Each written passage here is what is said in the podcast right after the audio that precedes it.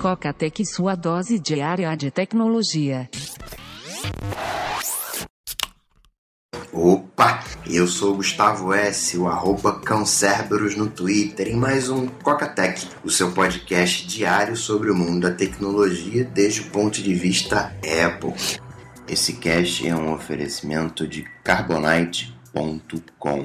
Só que hoje vai ser um, um podcast especial é, eu queria falar algumas coisas a respeito de jailbreak, a respeito de pirataria. Eu acho que as pessoas estão com alguns pudores em relação a isso e eu queria discutir esse tema. E aí eu convidei o Jaime Neto. Você tá aí, Jaime? Opa, meu nome é Jaime Neto. No Twitter é Jaime R Neto e trabalho com informática e sou um amante da tecnologia e do mais específico a Apple. E Jaime, fala um pouquinho pra gente. Você tem. Quais são seus dispositivos? Bom, atualmente eu tô com um iPad, iPad 1, Wi-Fi 16 GB. Tenho um iPhone 3G com a tela quebrada, ele tá parado. Que Vou sorte, hein? E, é, vou conseguir nas próximas semanas um 3GS, acabei de comprar hoje. Opa! Mas... Aonde? Essa, essa, essa é nova. peguei pela TIM, peguei pela TIM, aquele. 999? 999. Comprei hoje, aí vai chegar em até 10 dias úteis. E tô abandonando o meu Samsung i5700 com Android 2.1. Não é muito bom. Tô voltando pro iOS até mesmo no dispositivo na questão móvel, celular, porque Android não dá. Eu falar nisso, hoje é, caiu nas minhas mãos um Tumblr muito engraçado. É o F Ugly, né? É, é o Ugly em inglês e o F na frente de feio. É fuglyandroid.tumblr.com, que são uma série de screenshots de aplicativos feios de Android. Tem muitos. Até é. os melhores são feios. Tem umas. É, um, é, não, não sei qual é a origem, não sei se é, se é uma coisa séria ou se é uma coisa para humor, mas não deixa de ser interessante esse registro, né? Vale a pena dar uma, uma olhada e dar uma, uma, uma conferida. E um pouquinho do mundo Android, né?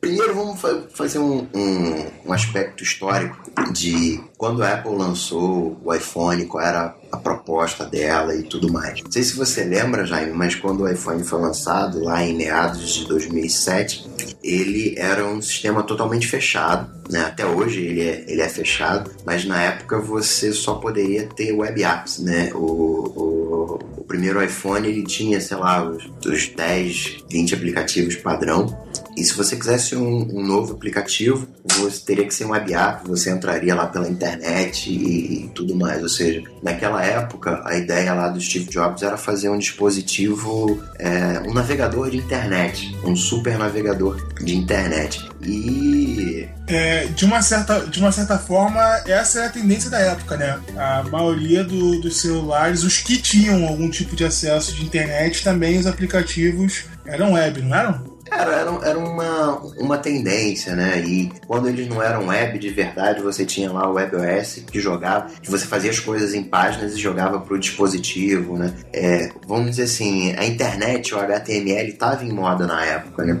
E sabe-se lá por que cargas d'água pelo mercado, o pessoal mudou de ideia, vai saber. Mas eles saíram do, do padrão de web apps e na versão 2 eles começaram a aceitar aplicativos.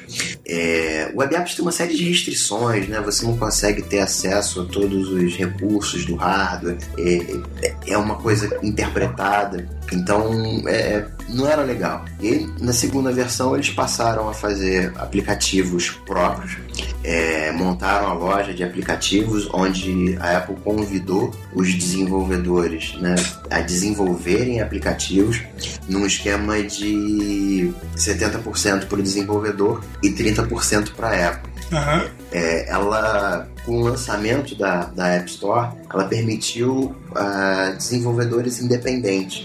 Geralmente, quando você fala de, de, software, você tem grandes empresas por detrás daquilo, porque tem um custo para você fazer propaganda, né? você tem que ter um site no ar, tem toda uma infraestrutura para você é, ter um aplicativo rodando. E a Apple forneceu isso tudo. Ela fornecia uh, uma loja uh, onde você hospedava o seu aplicativo. Todo mundo que fosse usuário daquela tecnologia poderia ir até o, o, o site, pesquisava lá. Na época você não tinha esse conceito, né? Você ia na, na, no site das próprias empresas, no site do próprio desenvolvedor para baixar, enfim, era totalmente distribuído. Porque era comum da época, né? Super comum. E até hoje, é, de alguma forma, é difícil de você encontrar, por exemplo, um aplicativo para o seu celular em Java. Tem até umas lojinhas, alguma coisa, mas.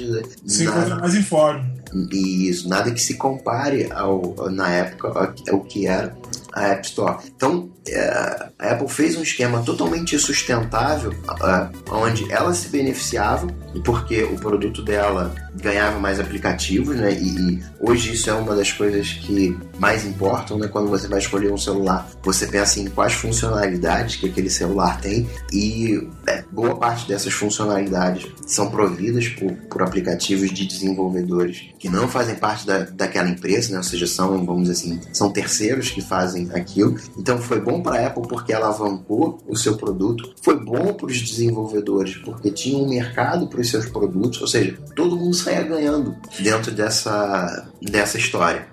Mas você acha que isso foi é, uma grande sacada da, da Apple ou foi uma, uma evolução natural devido a, ao novo, o novo conceito de aparelho que ela vinha apresentando?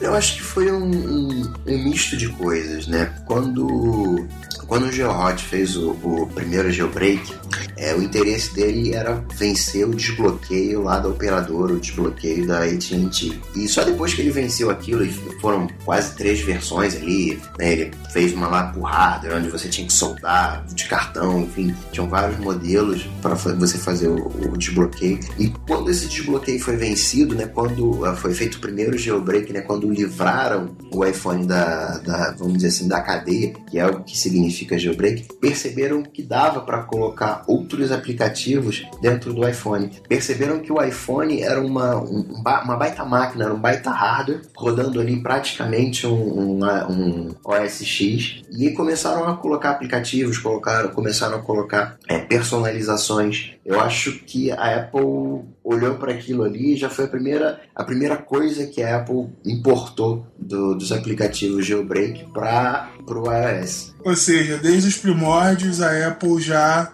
já se beneficiando do mundo jailbreak, né? Tipo, de uma certa forma, sem o jailbreak, a Apple não seria o que ela é hoje referente a iOS. E, e de uma certa forma, é do que ela é hoje, né? Porque ela é o que é hoje, começou com o iPhone. É, então, na verdade começou, começou ali com o iPod, que foi o grande boom, né? E que não era tão conhecido assim até o lançamento do iPhone. Tipo, era conhecido, mas não era lá, oh meu Deus, como foi o iPhone, né? Era, era só um, realmente um dispositivo de música muito bom, o melhor que tinha no mercado. Mas acredito que o, que o grande boom mesmo da Apple, que ela ficou mundialmente conhecida, foi o iPhone, onde todo mundo queria ter, né? Exatamente. Carbonite.com permite que você faça backups online. Por mais que você tenha Time Machine, por mais que você tenha um HD externo, por mais que você grave seus arquivos uh, no pendrive ou numa mídia ótica, a gente tem que lembrar sempre que internet é redundância. Isso significa que não basta só você ter um backup. Você tem que ter um backup e, de preferência, um backup é, não, não armazenado no mesmo lugar físico onde estão os seus dados principais. Você pode até ter um backup de acesso rápido, mas o ideal é que você tenha o, o seu backup numa segunda localidade. E é um tanto quanto complicado gerenciar isso.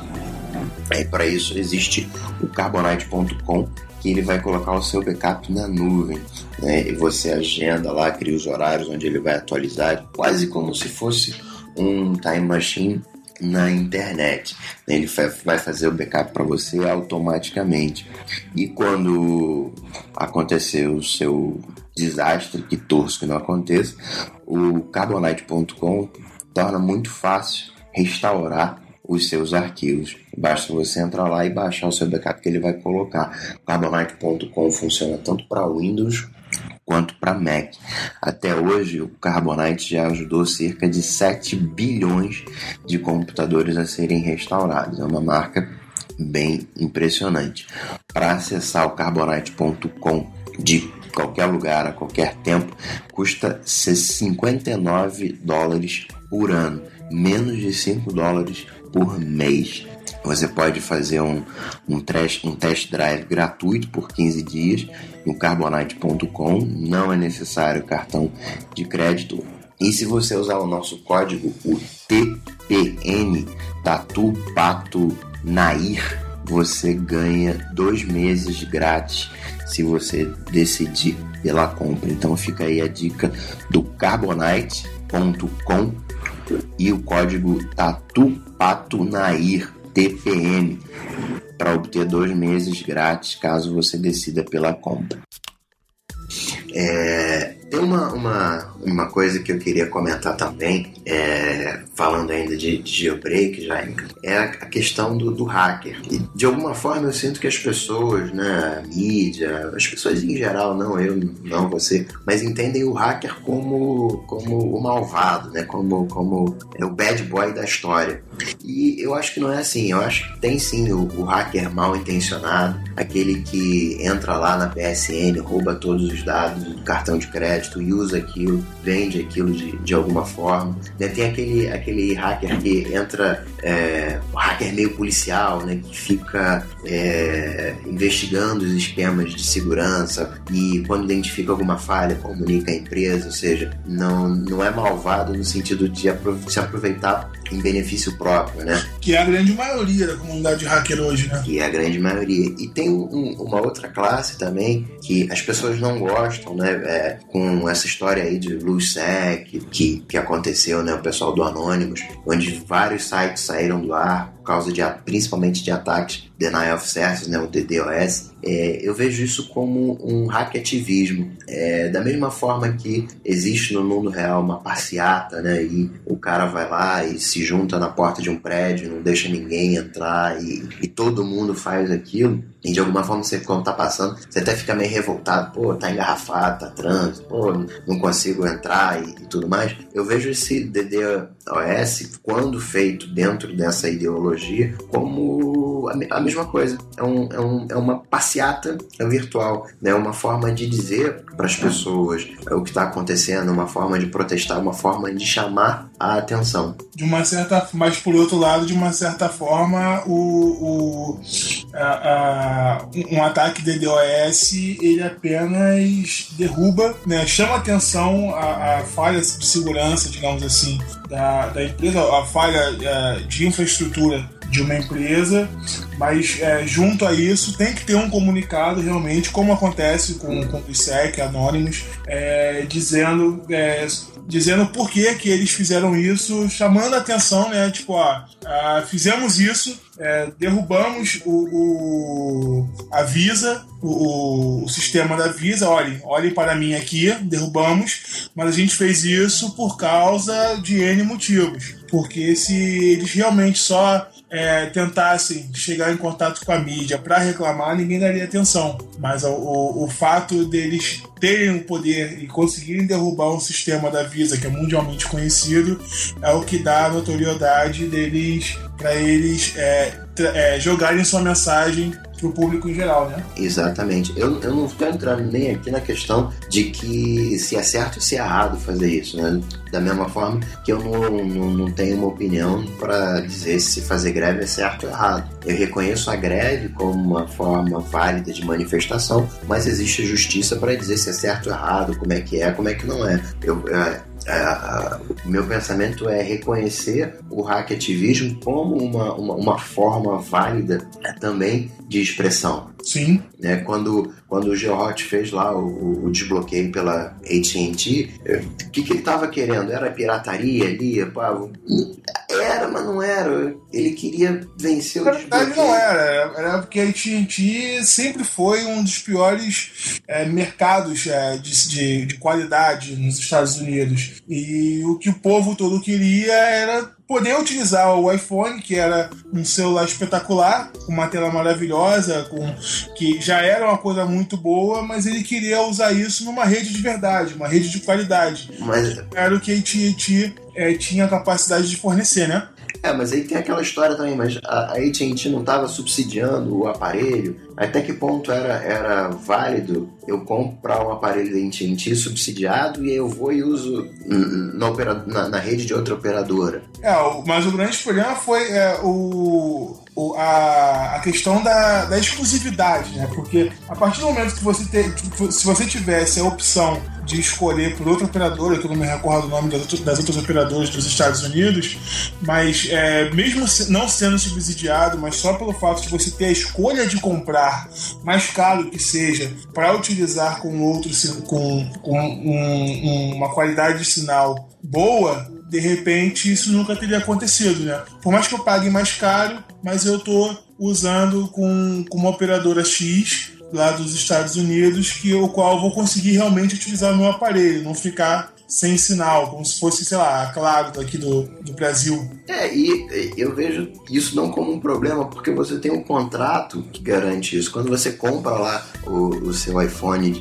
da, da AT&T, que está bloqueado, mas você assinou um contrato que você vai ficar vinculado ali durante dois anos, três anos que seja, é pagando é, tantos por mês e, e, não sei o que, e enfim, existe um contrato ali, a empresa não vai ser totalmente lesada. Ela fez as contas ali, ela viu que seria vantagem para ela ter lá um, um, um, cliente por dois anos pagando 100 dólares e em troca oferecer o aparelho por 99, 199, na época era mais caro, era 699, se não me engano, o, o primeiro iPhone.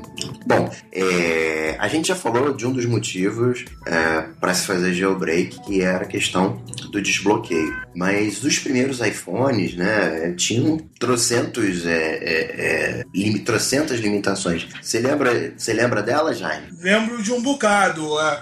Basicamente, o, o, no início, o iPhone era um ótimo celular com uma tela maravilhosa, um hardware muito bom mas com um sistema operacional muito ruim. Ele era limitado, ele tinha poucos aplicativos e poucas funcionalidades. É, Para você ter ideia, antigamente nem copiar e colar você conseguia. E aplicativo você conseguia só aqueles que a Apple fornecia, que era calculadora, contato, agenda, é, é, uma meia dúzia de. de, de, de é, acho que mapas já tinha logo no início também, mas você não conseguia. É, com aquela tela toda, você não tinha um, um, um joguinho ou qualquer coisa do gênero que, que pudesse é, te dar as possibilidades que um, um aparelho daquele pode dar, né? Que era, que, que era um hardware muito bom que poderia. Eu, eu, eu, eu não acho o iOS na época um sistema ruim, ele era só limitado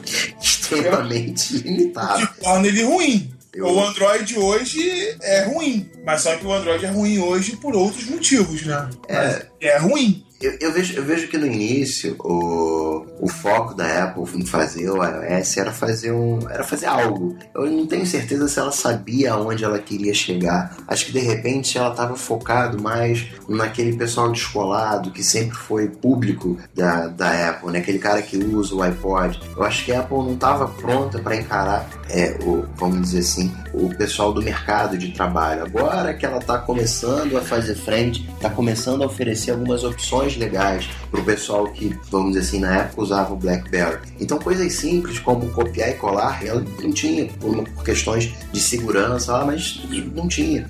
Você estava é, fazendo lá aquela função, uma única função e acabou. Que era uma coisa legal também, né? Você ter um, um aplicativo onde todo o hardware vai estar disponível para aquele aplicativo, é uma experiência muito legal. O desenvolvedor sabe o que pode esperar. Ele sabe que vai ter lá os né, 128 MB, sabe que vai ter uh, um processador livre para ele, enfim.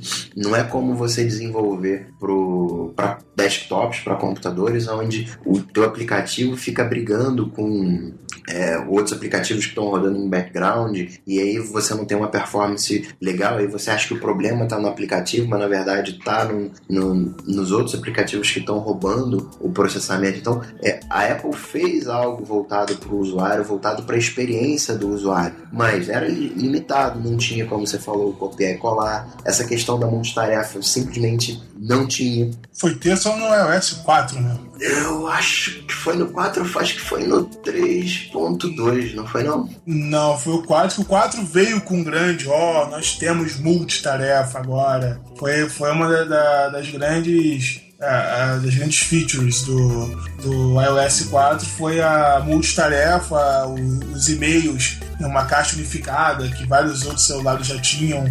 Veio também no iOS 4. O iOS 3 foi aquele que veio com copiar colar, né? Até o iOS 3 não existia o copiar colar.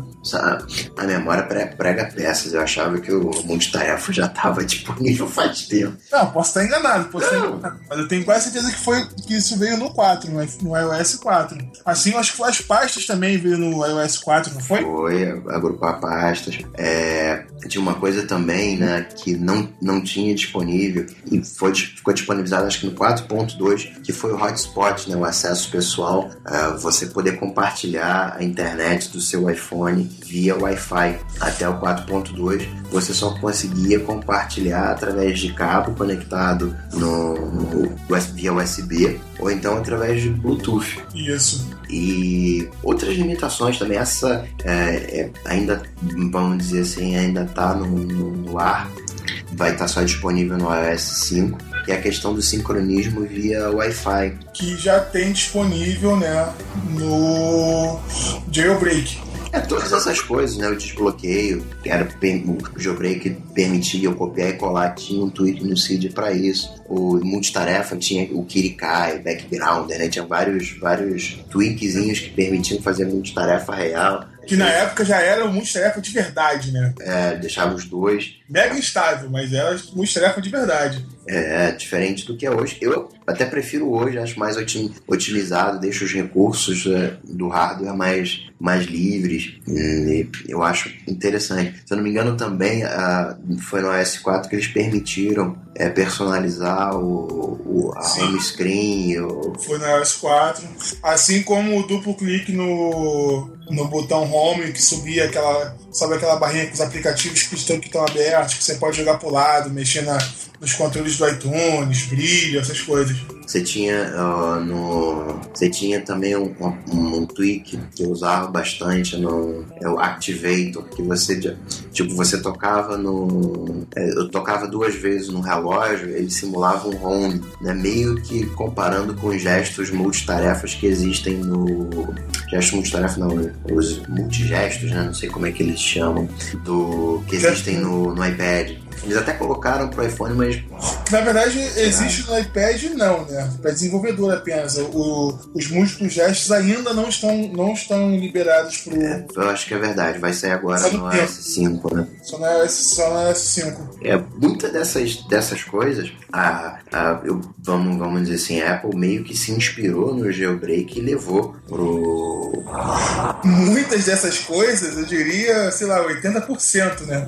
É, não vou dizer que não vou dizer, dizer que a Apple é, é, copiou descaradamente, mas de alguma forma isso, isso influenciou, né? É, é, a gente tem que olhar o, o, seguinte, né? A Apple está fazendo um aparelho, de repente ela tem, vamos, vamos supor, ela tem projeto de vender é, música. Nada mais natural, né, por uma questão de mercado, que ela proteja a sua loja, que ela é, é, coloque uma barreira na loja impedindo que entrem aplicativos de, de TV, por exemplo, porque ela vai vender TV. Sim, com certeza. É, e tinham muitos aplicativos que eram barrados é, é, é, pela Apple por diversos motivos. Tem a questão da, da, que a Apple sempre foi exemplar, né? Essa questão, vamos dizer assim, de boa família, né? Pornografia, pornografia tá fora. Essa parte de, de pejorativa com religiões, basta você reclamar que eles retiram, ou seja, eles têm uma, um aspecto clean muito muito forte, mas junto com isso eles barravam aplicativos também é, que é, seriam interessantes pro, pro usuário, como por exemplo o Wi-Fi Sync, esse sincronismo pro Wi-Fi, antes do, do desenvolvedor jogar isso pro jailbreak, ele tentou a aprovação disso com a Apple, não conseguiu a aprovação e aí ele foi e liberou via é, é, jailbreak, né? via seed. É, eu acho que tipo é, a Apple ela, ela tem os focos dela, mas ela fica de olho no, no que sai para jailbreak e conforme ela for vendo, conforme ela vai vendo é, o quão bom fica a ideia de quantas pessoas vão atrás dela, que ela acaba pensando como melhorar aquilo e torná-lo é, possível é, de forma oficial, né? Como foi o caso da, da multitarefa, que por mais que o celular não, não tivesse capacidade para para executar um aplicativo em multitarefa, é, acho que ela deve ter visto que muita gente instalava mesmo assim o, o até outras coisas, como o, o próprio Wi-Fi Sync, né? É, deve ter ela uma procura muito grande. Eu, o, nessa nova versão do iOS, eu vejo que ela se inspirou muito no, no jailbreak. Não só no jailbreak, em outros aplicativos também. Né? Até no Android, vamos falar a verdade. Né? Notificações. Melhorou, fato, mas a, as notificações começou com, com, com o jailbreak, com o Seed, né? Aquele Notifier. Se não me engano, era esse o nome do, do aplicativo. O Android, de uma certa forma, melhorou tornou ele um, um, um, pouco mais interessante e agora a Apple é, pega a ideia, trabalha em cima dela para tornar mais mais simples de se utilizar, mais jeito Apple, né? É, eu acredito que ela deva ter olhado lá no Android sim, mas eu me lembro que quando eu usei BlackBerry, uma coisa que eu achei muito legal do BlackBerry era a central de notificação. Todas as mensagens chegavam num único lugar e ficavam lá. É, de repente, ela, o conceito, até que, do, que de repente foi usado no Android, foi o do BlackBerry, onde ele tinha essa, essa central né, de, de, de mensagens. Isso foi uma coisa que eu achei muito legal do, do, BlackBerry. E é assim, eu acho, né? A Apple vai crescendo, ela tem que é, mostrar novas features, então ela vai pegar coisas que o mercado já está fazendo e vai incluir. Eu não vejo isso como uma coisa ruim, eu acho que é, o que a Apple está fazendo nunca vai ser tão bom quanto o Instapaper. É, a lista de leitura lá da Apple não, não, é um mini Instapaper, onde vai permitir que mais usuários que nunca ouviram falar do Instapaper se beneficiem desse recurso, né, vão curtir pra caramba a, a lista de leitura. E o, o, usuário mais, vamos dizer assim, mais engajado, mais solto, mais atento, vai continuar usando o Instapaper e é bom também até pro, pro desenvolvedor para se renovar, para fazer coisas melhores. Com certeza. É bom que mais funcionalidades estejam à disposição das pessoas, como lembretes, né, que faz um, um papel do OmniFocus, né, vários aplicativos ali que foram incorporados ao, ao novo iOS 5. É, e uma coisa muito interessante é, com relação a isso é que por mais que, a, por mais que a funcionalidade exista, como no caso das notificações, a Apple tem a capacidade de tornar isso é, extremamente simples né, de se utilizar. É, é, o famoso jeito Apple. Por mais que você tenha, a, por exemplo, as notificações do, do Android, que você tem que ficar descendo barrinha, é, é, aquela coisa que não é tão é, intuitivo, a Apple consegue tornar isso é, extremamente simples de se utilizar, é, que, o que é muito interessante, né? É verdade. É, na época você usava o, o iPhone com jailbreak, seu iPad está com jailbreak? Sim, todos com jailbreak. É, eu não tô com jailbreak em nenhum dos, dos dois. E hoje eu sinto, para ser sincero, muito pouca necessidade de fazer jailbreak. Você vê, por que, que você faz jailbreak? Qual é a sua necessidade de jailbreak? A minha hoje? Ah, primeiro que eu sempre, usei, sempre utilizei jailbreak, então eu tenho é, já estou acostumado com as ferramentas que o jailbreak tem a, a, a me fornecer. É, o USB Settings é um, uma delas. É a facilidade de qualquer coisa que eu tenha que fazer rapidinho, eu posso habilitar ou desabilitar é, diversas funcionalidades do, do, do, aparelho, né? Dependendo do, do iPhone ou do, ou do iPad. Esse, é, esse USB Settings é o, talvez o grande motivo para fazer o, o jailbreak, pelo menos para mim. Eu gosto, né, de pra otimizar a bateria, né? Tô na rua aí, pô, não vou usar o 3G, desligo o 3G, desligo o Wi-Fi, aí estou numa área com Wi-Fi, eu ligo o Wi-Fi, é, vou dormir, eu vou, vou entrar numa reunião, eu desligo push notifications. O USB Settings é realmente uma, uma, uma mão na roda. A Apple realmente podia fazer isso do, do jeito dela, né? E o que mais que você sente, uh, sente necessidade de jailbreak? Uh, muitas vezes, é, isso acontecia muito na minha época de, do iPhone, né? Que ele, por ser o 3G, é, tô no ônibus indo pro trabalho e sai um podcast, alguma coisa, por menor que seja o podcast, ele sempre ultrapassa os 20 MB, o que na época era, era até 10 MB o limite de download via 3G. E, a, e o meu plano de internet ele é ilimitado. Então não tem problema eu pegar e mandar baixar um episódio e escutar na hora. E não só isso, né? Se você fizer um tethering, você vai conseguir baixar o, lá no seu computador ou no outro dispositivo o arquivo do tamanho que for, né? Sim, com Isso, é certeza. um, isso aí é um, é um, é um contrassenso. O, o que, o que hoje é, o iOS permite, desde que a operadora libere, eu, eu já tinha muito tempo com o jailbreak, que era fazer um hotspot. Eu pegar, eu tô, tô, tô viajando, tô com o meu notebook, tô com o meu iPhone, tô no hotel, tô na casa de algum conhecido e quero ler um e-mail, quero acessar uma rede social. Por mais que o, que o iPhone seja um aparelho muito bom, são outros 500 eu acessar o meu Facebook ou, ou até mesmo um site de notícias para ler né, pelo, pelo notebook. Até digitar MSN, que são coisas que quase não consomem é, banda. E eu podia fazer, eu posso fazer isso com o jailbreak há muito tempo. E como eu estou na casa de alguém, é só ligar na tomada. Eu não tenho nem problema com bateria. né? Eu ligo na tomada, compartilho, faço um hotspot e estou utilizando meu notebook em qualquer lugar, sem ficar ah, dependendo. É que, na verdade, que antigamente ah, não era possível de forma alguma e hoje é possível só em algumas operadoras. É, tem- é, no início também você né, nem podia fazer, fazer Skype, né, fazer VoIP através de 3G, era só através de Wi-Fi. Wi-Fi, isso já caiu. É, hoje em dia o FaceTime você só faz via Wi-Fi.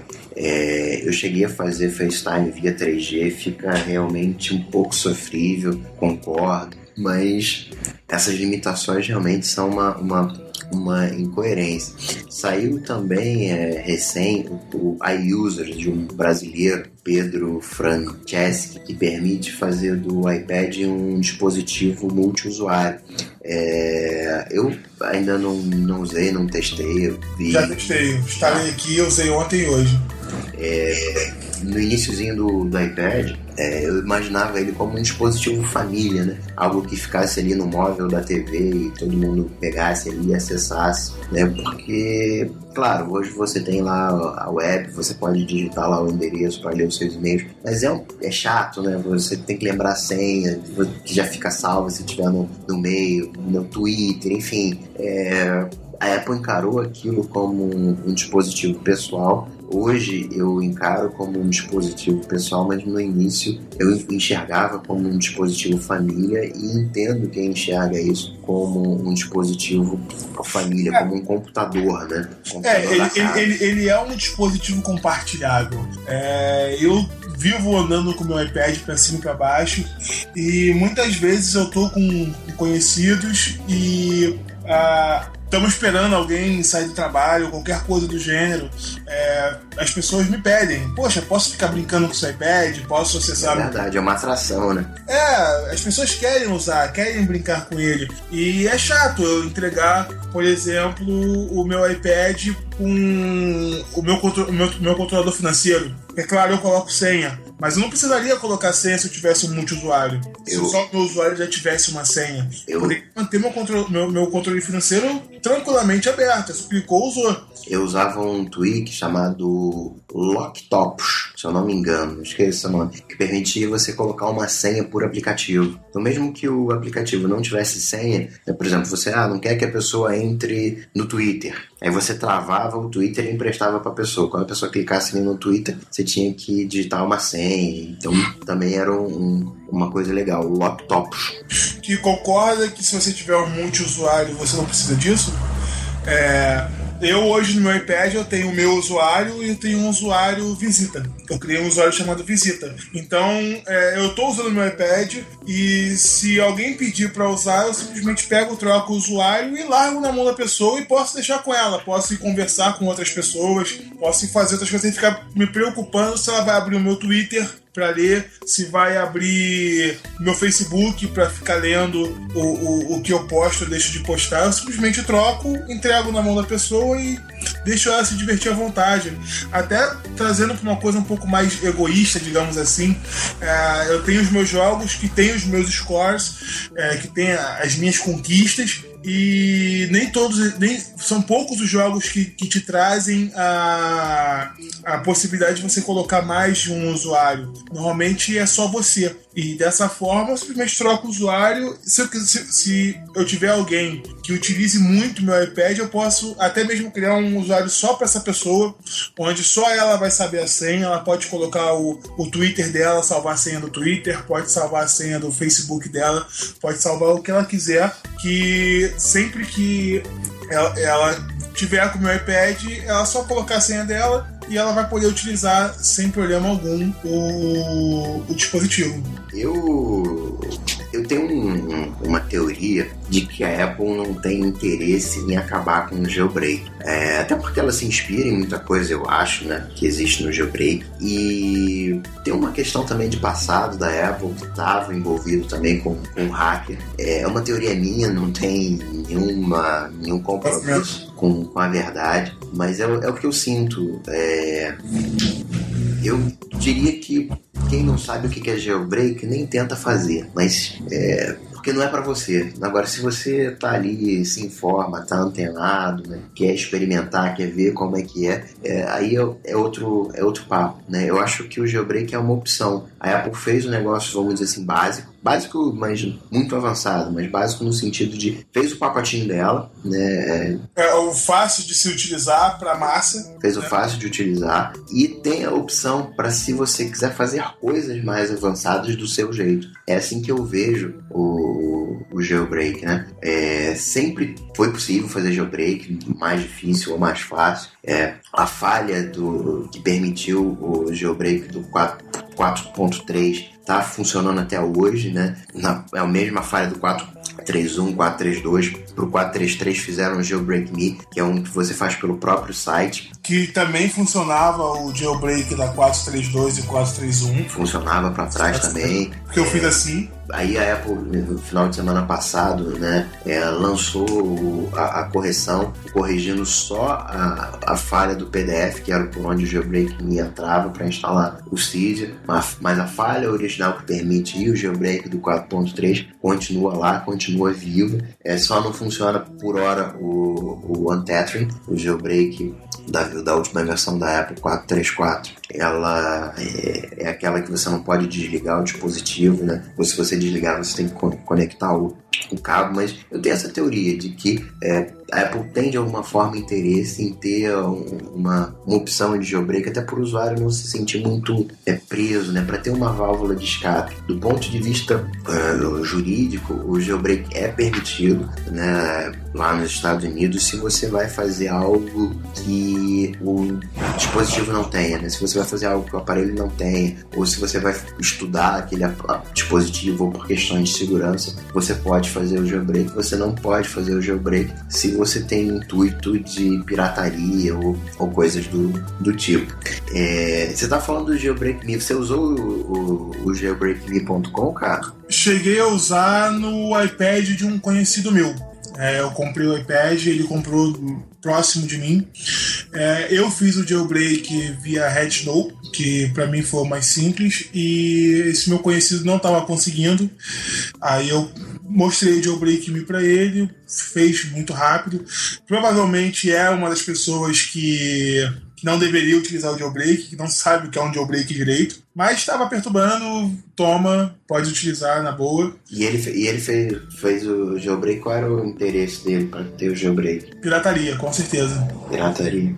Instalar os programas, é, até mesmo porque ele provavelmente não tem um cartão internacional e mesmo se tiver é, oficialmente dizendo, ele fica preso na, nas leis brasileiras, né? Na questão de ele não pode instalar jogos, que é uma boa, é, boa parte do que ele faz no iPad são jogos e isso ele não pode utilizar aqui no Brasil de forma oficial. Mas, tipo, é, antes da gente entrar nesse assunto de, de jailbreak, é, de, de pirataria, uma coisa interessante é, também que deveria ressaltar é que o fato de você permitir o jailbreak, indiretamente você tem 500 milhões de, de desenvolvedores que estão é, trazendo ideias novas para o iOS, que é, são essas features que a, que a própria Apple vem trazendo. Então, o, o que o Google faz de forma aberta, que é liberar o código para pro, os desenvolvedores criarem, é, a, a, Apple faz de uma forma indireta. Então, tem milhões de, de desenvolvedores que vão ter ideias diversas e, e vão trazendo isso pro. Pro é, com, com, o, iOS, né? com um diferencial, né? Que é, no caso do, do Android que é aberto, você acaba tendo uh, diversos aparelhos, você acaba tal da a fragmentação, diversos aparelhos, diversas versões do próprio Android portados é, a critério da própria operadora ou fabricante, vamos dizer assim. E no caso do iPhone continua sendo a mesma coisa, né? Você tem lá sua, é, o seu aparelho, você tem lá o seu acesso à sua loja oficial e além da loja oficial você tem acesso à loja Cydia, que tem aplicativos que são pagos, são, é, não tem, essa loja não tem nada a ver com pirataria, né? é, uma, é uma loja como é a App Store, né? você pode fazer compras, tem coisa gratuita que você pode baixar e também a, a, permite permite, como você falou, essa, essa multidiversidade. O, sobre o caso do Jailbreak Me, uma coisa que me chama a atenção é que ele é extremamente simples, né? É, eu estava acompanhando semana passada, ele chegou a bater 2 milhões de acessos. É, é coisa pra caramba, né? É muita gente fazendo jailbreak, né? É muita, é muita gente. É, é, claro que você afeta a instabilidade do sistema, né? tem uma série de, de, de preocupações que você tem que ter, saber quando pode atualizar, quando não pode, né?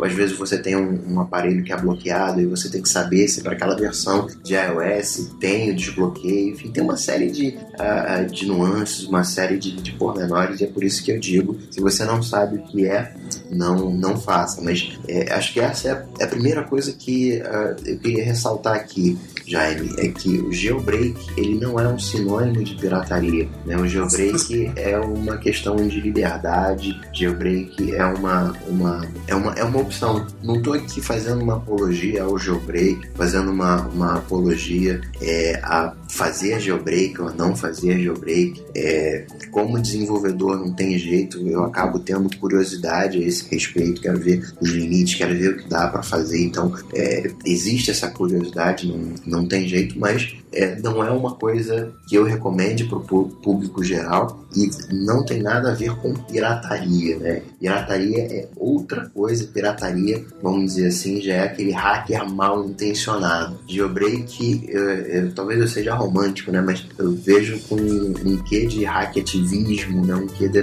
dessas coisas. Como é, como é que você enxerga isso?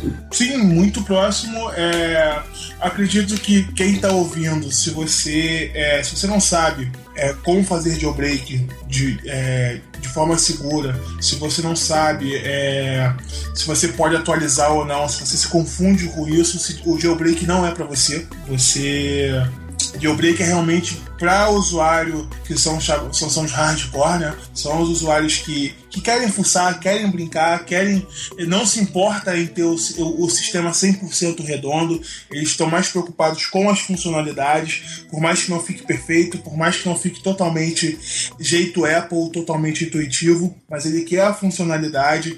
É, essas são as pessoas que, que usam o jailbreak, essas são as pessoas que realmente é, é, é, são para essas pessoas que o jailbreak é feito. É, essa necessidade da, da, desses grupos, do, do Dev Team, por exemplo, de tornar o, o, o jailbreak uma coisa simples, eu acho isso incorreto, eu acho isso errado, porque você está justamente incentivando é, essas pessoas que querem fazer jailbreak só para piratear, só para só para é, instalar, instalar o Cydia, que você. O, o Cydia não, o, o Instalos, né, do, do Hacklos, e. Porque só tá usando o jailbreak para isso. É, instala vai o jailbreakme.com, aperta dois botõezinhos, jailbreak tá pronto e nem, nem sabe para que serve o Cydia. É, e vou acrescentar um detalhe aí, né? Uma vez que você compra o aparelho, o aparelho é seu, né? E você pode fazer o que você quiser com ele, né? Existe aí algumas dúvidas legais a esse respeito, mas em,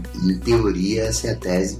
É seu, se você quiser jogar da, do 25 andar, você joga, você que pagou por isso.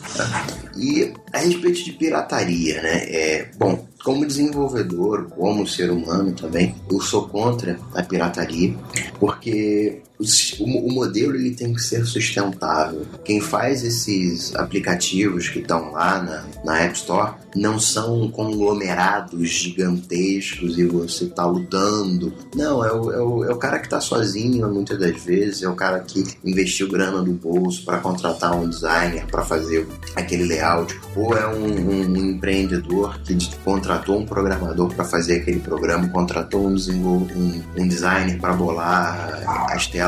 Existe dinheiro por ali, por ali por trás, né? Aquilo é a grande maioria, né? Porque esse é o, o grande chan do, da iTunes. São pessoas que não dever, que em teoria é, não deveriam ter condições de arcar com tudo isso criar o aplicativo com muito esforço e um custo relativamente baixo, mas com horas e horas gastas, até mesmo porque é, a Apple, o iTunes e todo o, o, ambiente Apple preza por beleza, ou seja, se você criar um aplicativo de qualquer jeito, você não vai ganhar dinheiro com ele, você tem que investir muito suor nele nisso, né? Para você poder ter um, algo de qualidade e realmente tirar um dinheiro em cima disso. É, eu sou, assim, terminantemente contra, né? Lá no meu iTunes Store tem praticamente 3 mil reais lá dentro, né? De aplicativos, de coisas que eu, que eu baixei, porque os aplicativos, eles não são caros, né? Tem um que é caro pra caramba, que é o OmniFocus, a suíte toda dele, de Mac, iPad e iPhone, você paga aí a bagatela de 140 dólares, né? Três aplicativos caros, né? 80, 40 e 20 dólares é muita, muita grana. Eu uso, enfim, essa é uma opção minha, mas um aplicativo caro em termos de App Store é 10 reais. O que, que é 10 reais? É um, é o que? Um McLanche feliz no McDonald's? Não, é meio McLanche feliz, né? Né? É, porque você vai lá numa, numa lan house, sei lá, numa, numa dessas lojas de fliperama, você vai, com 10 reais, você vai conseguir jogar quanto tempo? 10 minutos? Por aí. Se for fliperama, são duas fichinhas, três fichinhas, mais ou menos, de jogo, né, digamos assim. Você compra um aplicativo por, por 10 reais, que é um aplicativo caro em termos de jogo, você vai se distrair por mais de 10 minutos. É, e, e entrando em, em questão de jogo, a média de jogo é um dólar, 1,99. E mesmo os aplicativos, aplicativos né, de produtividade e outros, eles, o máximo que você vai encontrar são, são, são 5 dólares, né, 10 reais. Raramente você vai ver alguma coisa com 10 dólares. Então, não são aplicativos caros. Né? É, é, é, não faz sentido a pirataria. Você, quando você exerce a, a pirataria, você está dando um, um, tiro no, no, no próprio pé, porque você está deixando de alimentar aquela figura que é, tem tá capacidade te... para criar um software bom e uma coisa boa de qualidade. E tá te proporcionando lazer ou produtividade, seja lá o, o, objetivo daquele aplicativo. Né? O desenvolvedor independente ele não é igual, digamos, a Microsoft, não que seja certo você piratear a Microsoft, mas não é como a Microsoft que fatura bilhões, não, é a sobrevivência daquele cara. E o importante, quem define o preço das coisas são as próprias pessoas. Né? É, ah, eu acho Ferrari um bom carro, mas ele é muito caro, não, não vale. Então eu vou roubar. Não faz sentido. E essa mentalidade, muitas das vezes as pessoas colocam no software. E isso é uma coisa errada. Né? Se, o, se o, o, o, o, desenvolvedor quer vender o seu software por 50 dólares, você vê se vale a pena ou não vale. Se não vale, você não compra. Mas isso não te dá o direito de ir lá e, e roubar o trabalho do cara. Então é. É, quando a gente pensa em código de ética, né, quando a gente pensa em leis, é, basicamente a regra que está por trás daquilo é não fazer com os outros aquilo que não rola de ser feito com você. É por que, que matar é uma coisa errada? Porque é errado de alguém te matar. Então você não, você não aplica nos outros aquilo que não pode ser aplicado em você. Tem que ser sustentado, né? Se não for sustentável, né, você sai matando todo mundo e uma você vai acabar morrendo. Então é o que está por detrás dessas leis, desse código código de, de ética? A sustentabilidade, que é até uma, uma palavra que está em, em moda. Então, repito, como ser humano, como desenvolvedor, sou contra a pirataria, abomino a pirataria. Não que isso seja o, o é, motivo para piratear softwares caros, não é, mas os aplicativos de iOS são extremamente baratos. Mas, por outro lado, isso não significa que não exista, ao meu ver, certas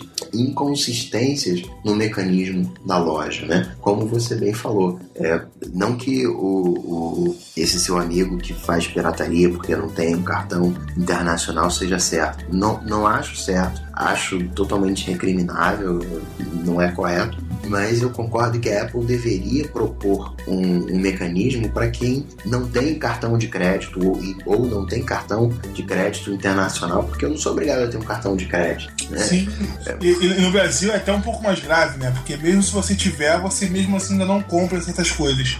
No Brasil, no caso da, da App Store, tem a questão que você não tem a parte de jogos. Né? Você tem que ter o seu cartão ou numa, numa loja é, argentina, ou você faz compra de é, gift card, tem uma conta lá nos Estados Unidos, né, que é uma solução onde também você não está totalmente legal, né, vamos dizer assim. Enquanto a Apple não tiver um mecanismo de uh, gift cards no Brasil, ela está deixando uma brecha. Né? É claro que é, a maioria das pessoas que compram o iPhone né, tem um poder aquisitivo legal, acabam tendo esses recursos, mas em termos de Brasil, não dá para assumir isso. Né? A coisa está se popularizando, mais gente está comprando, então não pode ter uma. Não, pode, não se pode atrelar é, cartão de crédito, cartão de crédito internacional a uh, poder fazer uso, vamos dizer assim, da iTunes Store. Sim, Mas, repito, isso não é motivo, ao meu ver, para o cara piratear. Porque de alguma forma, quando ele comprou aquilo, ele assinou um contrato com aquilo,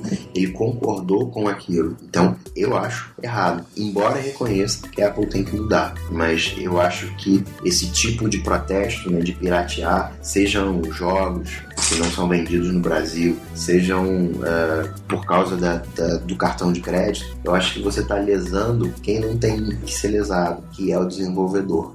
Quando você. Fraca, né? Quando você vai e um hacker vai lá e ataca a PSN e pega porque teve algum problema com a Sony, que seja, é, faz um DDoS é uma coisa, vai afetar milhões de usuários, vai deixar milhões de usuários pé da vida, mas não vai prejudicar uh, o, os clientes, os usuários da PSN. Você, você não está prejudicando, você não está pegando o cartão de crédito dele e divulgando, vendendo, fazendo qualquer outra coisa. Então, é, nesse, quando você pirateia, você está prejudicando o desenvolvedor. E isso eu acho é, incorreto. Exatamente. Tem outra questão também que às vezes leva a, a, a pessoa a piratear, amigos meus, né, que enfim pirateiam e até pirateiam por mau caratismo mesmo, né? Existem pessoas que é, não têm um problema de, de consciência, não têm é, visão a esse respeito, né? Tem um poder aquisitivo, tem cartão de crédito, às vezes até né, trabalham com tecnologia, mas fazem o, o é um mau caráter mesmo, né? Não, não, não tem jeito, é, o, é, é, é, a brasilidade, né? O jeitinho brasileiro, jeitinho brasileiro né? que, que é permissivo, né? É, a gente olha esses escândalos na política, roubou não sei quanto, não sei o que lá, e a gente se assusta, mas aquele escândalo na política que teve começou há 15 anos atrás com aquele leve desvio moral que você teve. Há 15 anos atrás, quando você né, deu uma grana pro, pro guarda para não te multar, aquilo vai gerando uma, um relaxamento moral que você acaba aceitando essas coisas gigantescas que a gente vê na, na, na TV. Então é o, a graninha pro guarda, é o, o, o software pirata que vai chegando numa escala, vai tomando proporções gigantescas. Então tem também esse cara mau caráter, né? E, bom, não é justificativo. Tem outra, outra questão que eu vejo, né? Pessoas que já me confidenciaram isso, que fazem, é, baixam pirata para ver se gostam. Né? Eles baixam é, o aplicativo pirata, se gostam, aí eles vão e, e pagam. E eu concordo que a App Store ela não tem uma política muito boa em termos de teste, né? Que você poderia de repente comprar o, o aplicativo e testar por, sei lá, 15 minutos, 30 minutos e se você, sei lá, desinstalasse ou preenchesse alguma coisa, você não fosse cobrado. Hoje. Que o Android tem hoje, né? Você pode tem. instalar, você testa ele por 15 minutos e se você não gostou, você com um simples botão, clicou no botãozinho, você já pode cancelar a, a compra que não é, não é debitado, você não precisa fazer é, estorno nem nada, simplesmente não é cobrado de você se você desistir durante esses 15 minutos. Isso é uma funcionalidade legal pra caramba, porque é, um, os aplicativos eles não são caros, mas ainda assim, de repente a descrição tá errada. São muito mal tá vendidos. Da, da mesma forma que tem mau cliente, também existe o, o, o mau vendedor, né?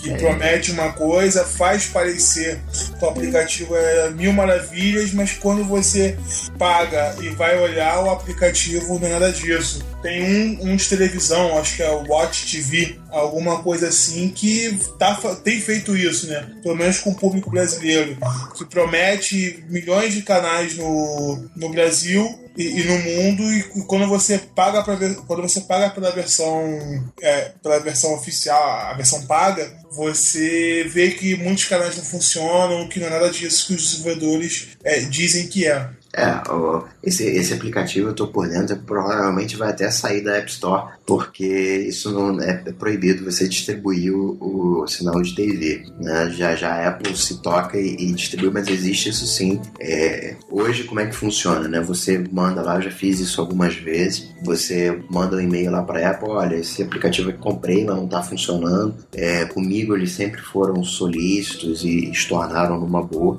Já tive, é, escutei histórias né, de pessoas que me confidenciaram que tiveram problemas na, na, no estorno, que foi complicado, mas eu nunca tive problema. Mas eu acredito que deveria ter uma, uma política mais clara. Boa parte dos desenvolvedores tem essa política, né? Quando eles fazem um aplicativo é, gratuito e tem o aplicativo pago. Então você pode testar, você pode experimentar o aplicativo gratuito e aí, se você gostar, você parte pro pago. Né? Tem uh, outra política também que são os aplicativos freemiums, né? São aqueles aplicativos que você baixa, são gratuitos, mas se você quiser mais funcionalidade, né? Se você quiser usar ele em todo o seu potencial, você acaba é, pagando por aquele aplicativo. Tem o caso do, do Runkeeper que eu uso, né? O, a versão free do Runkeeper foi a, a que eu comecei usando e me atendeu perfeitamente. Só que eu fiquei tão contente, né, tão satisfeito com com o aplicativo que eu não me incomodei em pagar os 10 dólares pela versão é, paga. Né? É, eu me senti feliz em, em, poder colaborar com o desenvolvedor, em poder contribuir dessa forma.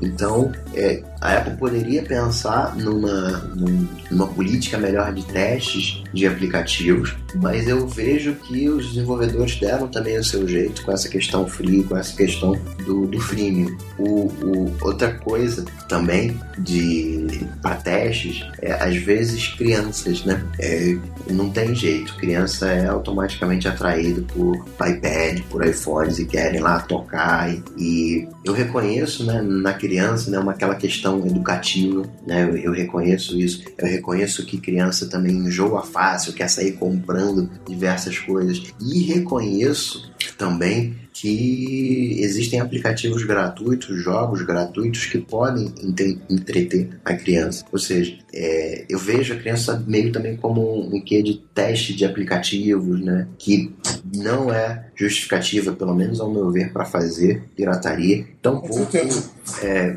jogos para crianças para criança baixar milhares de jogos. Eu não reconheço isso como um motivo válido para você fazer pirataria, até porque a criança precisa aprender o valor das coisas. Se a criança se acostuma a ter as coisas piratas, é uma questão de tempo para na vida adulta ela também está fazendo. É, é, um, é um péssimo exemplo que vem dos pais, né? Exatamente. Isso não significa que, que a Apple Store não poderia ter alguma coisa para isso. Da mesma forma que você tem lá ah, hoje né, as contas empresariais e as contas educacionais podem fazer compras em volume e com desconto, de você ter também uma, uma loja, porque não de crianças, né? onde só vai ter joguinhos, onde só vai ter aquela temática realmente infantil e ali o desenvolvedor vai poder fazer sua compra é, mais acessível, né? oferecer seu produto a um preço mais acessível para a criança se desenvolver. Né? Não tenho as minhas dúvidas se o desenvolvedor seria contra isso. Acho que seria uma ideia muito bem recebida essa, essa,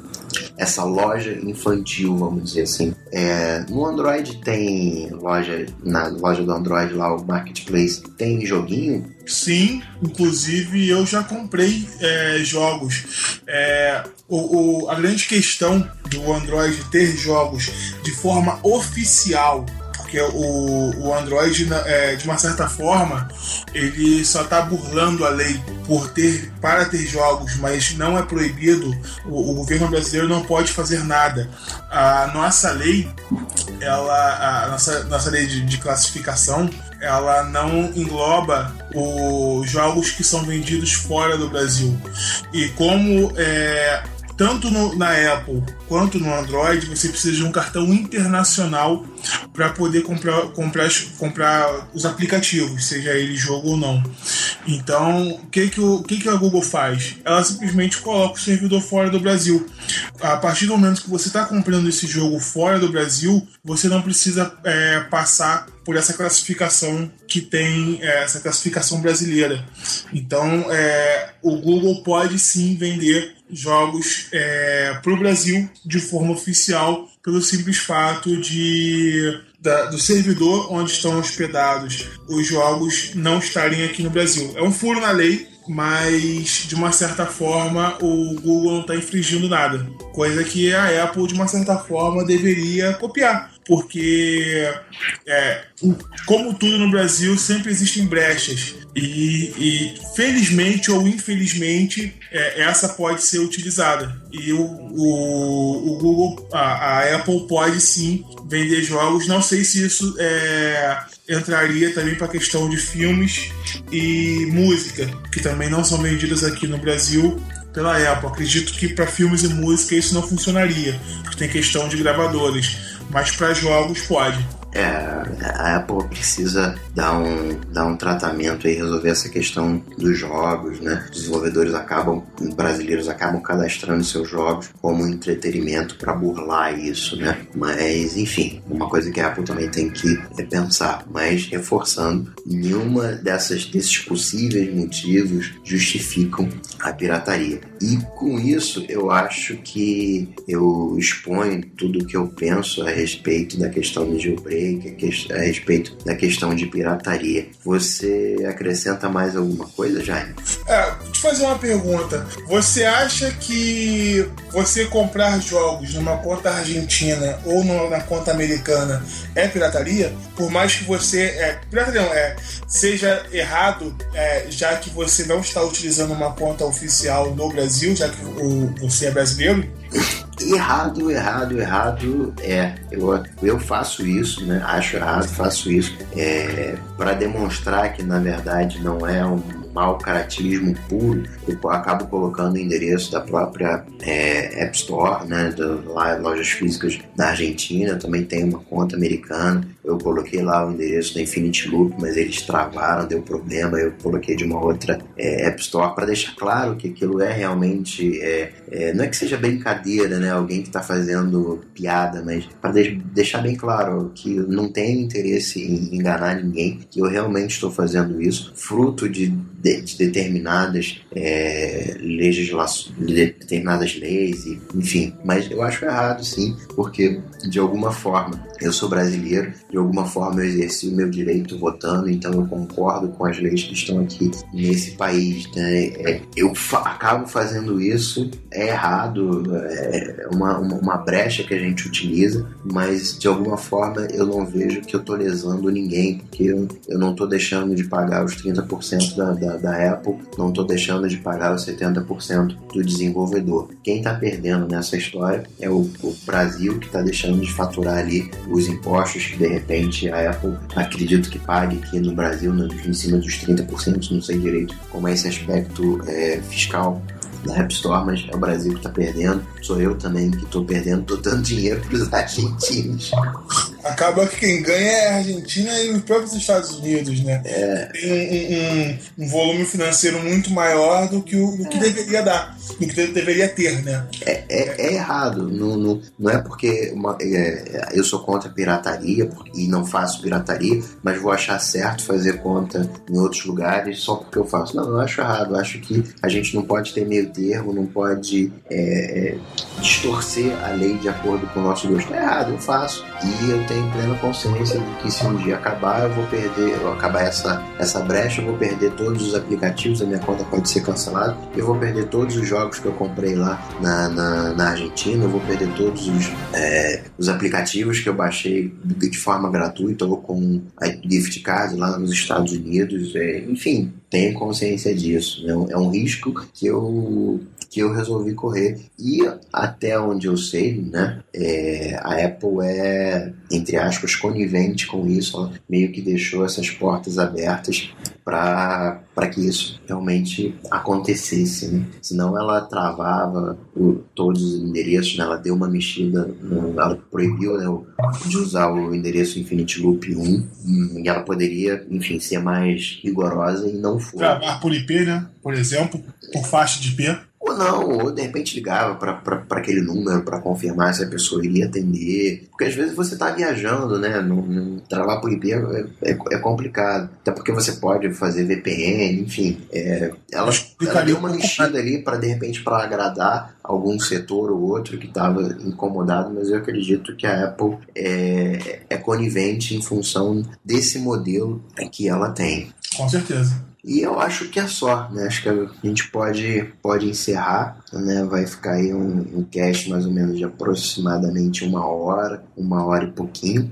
É, Você tem algum recado final, Jaime? Você quer, quer acrescentar alguma coisa, falar alguma outra coisa? Com, com referente ao assunto, não. Quem quiser trocar uma ideia pode entrar em contato comigo pelo Twitter, né? Que eu já passei na, no início do episódio. E é qual mesmo? É arroba Jaime R. Neto. É, mas quem quiser conversar, qualquer coisa, continuar o assunto, tamo aí, estou disposto. Tá jóia, então, Jaime. Obrigado aí pela participação. Esse foi mais um Cocatec. Nosso site, você sabe, é o cocatec.com.br, onde você encontra nossas notícias, dicas de aplicativos, reviews, posts autorais, o link para assinar o podcast no iTunes, o link para assinar o feed RSS e para mandar uma mensagem, a gente sugere o Twitter, o arroba Cocatec, que você pode seguir para ficar por dentro das atualizações. Então é isso aí. Abraço para vocês. Tchau, tchau.